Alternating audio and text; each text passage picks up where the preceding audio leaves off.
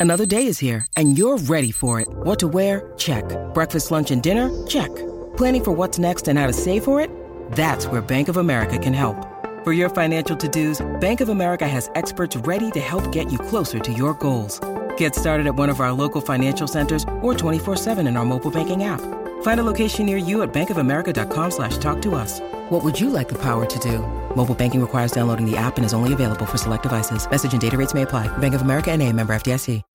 Buenos días desde San Diego, California. Soy Víctor Abarca y estás escuchando Expreso con Víctor. Hoy es día 14 de mayo del 2020 y las noticias que tengo preparadas para ti para hoy creo creo que son bastante interesantes, además que muchas de ellas recogen hilos argumentales, porque algunas cosas parecen ya casi hasta tramas de, de, de, series de Netflix, que recogen hilos de otros días y creo que puede estar bastante interesante. Pero empezamos por la primera que es Sony. La empresa japonesa ha lanzado los primeros sensores para cámaras con inteligencia artificial. De momento, esta tecnología la van a implementar en dos sensores de 12,3 megapíxeles. Y el objetivo es que pueda comprender y aprender diferentes cosas que suceden en la escena. Por ejemplo, uno de los usos más interesantes podría ser, por ejemplo, en una tienda, colocar estas cámaras en la entrada y registrar quienes están entrando con mascarillas y quienes no lo están haciendo con mascarillas. También, por ejemplo, en el metro de París, aunque creo que no están utilizando estas cámaras, pero han anunciado que van a poner esta, van a poner unas cámaras para detectar las personas que llevan o no llevan mascarillas. Bien, pues eso se podría hacer con este tipo de sensores que van a incluir las cámaras de Sony o bueno, otros fabricantes third party. Porque al final esta tecnología es a nivel de sensor, entonces los fabricantes que decidan comprar estos sensores de, de, Sony e incorporarlos en sus cámaras de seguridad o en otro tipo de cámaras, pues ya está. También me parece bastante interesante, por ejemplo, porque al hacer todo este procesado dentro del propio sensor y no tener que enviar ninguna información fuera del dispositivo, fuera de la cámara, eh, permite que se puedan colocar estas cámaras en, yo que sé, por ejemplo, en calles, ¿vale? Donde la ley de protección de datos está tan, tan, tan, tan resguardada para la privacidad.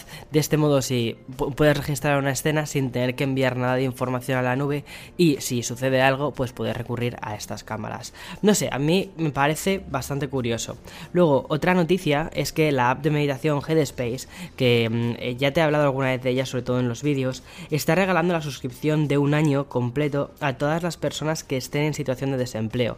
La letra pequeña es que de momento es solo aquí en Estados Unidos. Espero que no tarden mucho en poder poner esta medida o esta promoción a nivel mundial, que más gente pueda probarlo, sobre todo porque creo que ahora mismo una aplicación de este tipo puede ser muy interesante por, las circunstancias en las que estamos viviendo y que la gente pueda aprender a calmarse y a relativizar mmm, esta situación.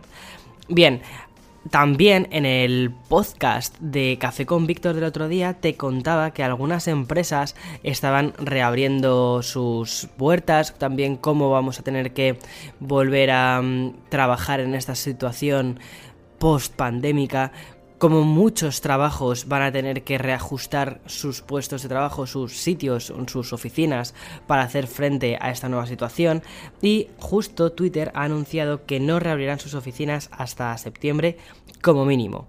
Además, Jack Dorsey, que es el CEO de Twitter, ha enviado un email a los empleados de la compañía diciendo que aquellos que quieran teletrabajar indefinidamente podrán hacerlo para siempre. O sea, me parece que tienes que tener mucha seguridad en tu empresa y en la misión que estás intentando transmitir con tu empresa para poder decirle a un empleado si quieres venir a la oficina, a este sitio más de intercambio, puedes venir y si quieres quedarte en casa trabajando, puedes hacerlo. No sé, me parece muy guay. Y además también por parte de los empleados tener esa libertad de decir, me siento a gusto en esta empresa, sí, pues entonces voy a querer ir yo mismo a, trabajar a este sitio porque voy a querer ver a mis compañeros, voy a querer crear cosas para esta empresa. No solo vas por un intercambio económico, que es justo un poco lo que comentaba también en este podcast de Café con Víctor el otro día. Además, Jack, hay que decir una cosa, Jack Dorsey, que es el CEO de, Twitter, justo cuando empezó la pandemia donó un tercio de su riqueza para la investigación contra el virus. Lo cual me parece muy bien, Jack. Muy bien. Bien, lo siguiente. Hace un par de días te contaba que Huawei iba a lanzar el P30 Pro New Edition con el objetivo de poder usar servicios de Google. Ya sabes, todos los productos anunciados antes del veto del famoso veto Huawei por parte de Estados Unidos todos esos, todos esos productos que se anunciaron antes estaban exentos de ese veto, ¿vale? Entonces, el último producto que pudo beneficiarse de esto fue el Huawei P30 Pro, que fue lanzado a principios del 2019. ¿Qué ha sucedido? que los siguientes teléfonos de Huawei no pueden utilizar ni Android ni la Google Play Store y utiliza otro sistema operativo mm, completamente diferente. Justo a principios de semana te contaba esto, te contaba que Huawei estaba eh, lanzando una reedición de este P30 Pro, digamos, para intentar sortear esta especie de veto. Pues bien, justo el veto ya estaba a punto de cumplirse y lo que ha hecho Estados Unidos ha sido ampliarlo otro año. Justo ayer día 13 de mayo, se amplió el veto a las compañías tipo Huawei y ZTE. Hay que decir una cosa, dentro de la descripción de este veto no pone en ningún caso que sea hacia Huawei o hacia ZTE expresamente, pero queda implícito cuando te lees hacia quién está hacia quién está dirigido. Y lo que hace básicamente es que las empresas norteamericanas como Google no puedan comerciar con estas empresas. Además aquí hay otro mensaje un poquito implícito y es que justo en Estados Unidos eh, hay un estamos en medio de un despliegue bastante grande de redes 5G y Huawei es uno de los jugadores más grandes en las redes 5G a nivel mundial. Entonces, haciendo esto, estás dejando a uno de los jugadores completamente fuera y, ya está.